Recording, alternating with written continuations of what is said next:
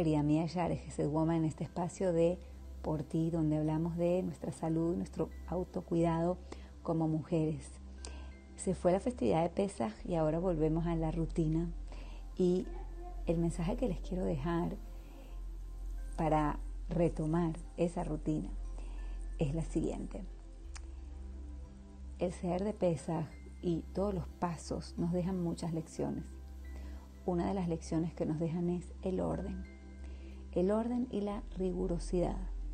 En qué orden tenemos que hacer las cosas, qué podemos comer primero y qué no.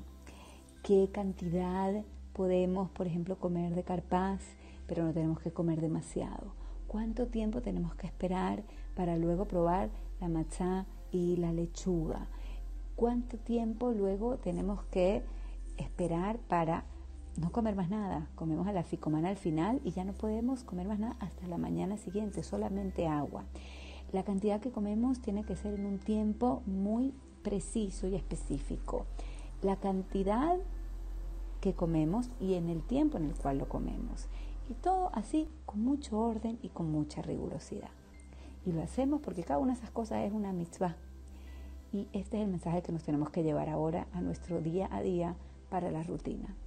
Si pudimos cumplir con los 15 pasos del ceder de pesar, si pudimos entender que son cuatro copas, dos más al principio, dos más al final, si pudimos entender que después de comer el aficomán al final del ceder ya no se come más nada.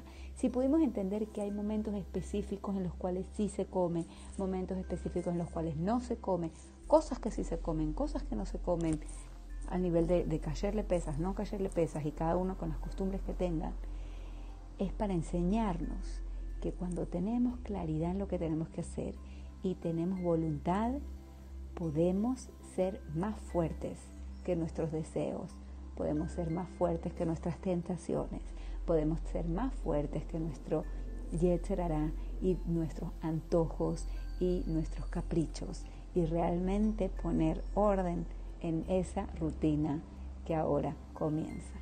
Les deseo mucho éxito.